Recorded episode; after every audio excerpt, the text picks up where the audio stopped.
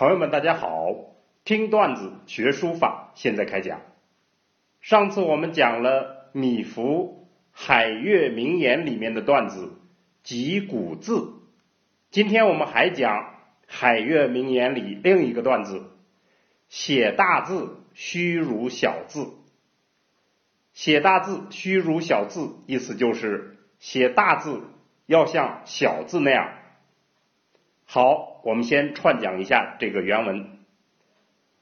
世人多写大字时用力捉笔，世人大多在写大字的时候都很用力的来抓住笔，字愈无筋骨神气，字就会更加没有了筋骨神气。做圆笔头如蒸饼大。做出圆的笔头时，就像蒸饼那样大，可必笑，就是实在是毕露可笑。要须如小字，风势备全，应该像写小字那样，笔锋和气势齐备，都无刻意做作。就是完全没有刻意做作之处，乃家，这才好。自古及今，就是自古以来到现在，就是从来没有过这样的事情。余不敏，我不才，实得之榜字，就是真的得到了榜书的诀窍。故以满世自有识者知之。写榜书的人已经到处都是了，自然会有有识之士明白我所说的。好，我们把这个段子整体诵读一下。世人多写大字时用力捉笔，字欲无筋骨神气。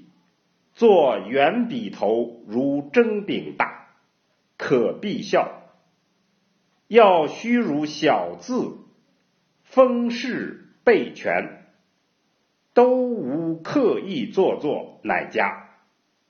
自古及今，余不敏，实得之榜字，故以满世自有识者知之。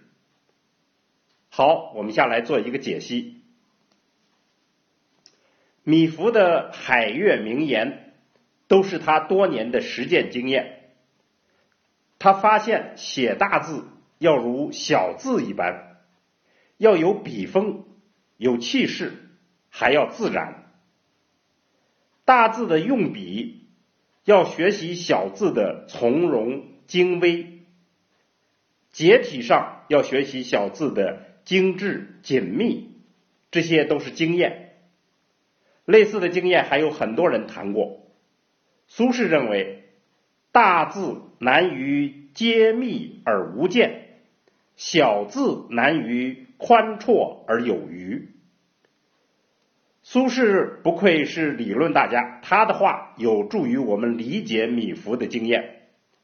其实内在的道理是，大字。要学小字的优势，小字要学大字的优势。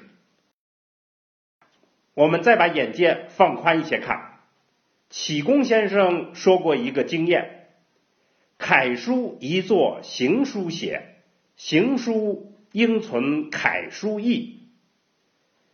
显然，如上所说的这些大字与小字之间，楷书与行书之间。这种奇妙的关系是一种普遍规律。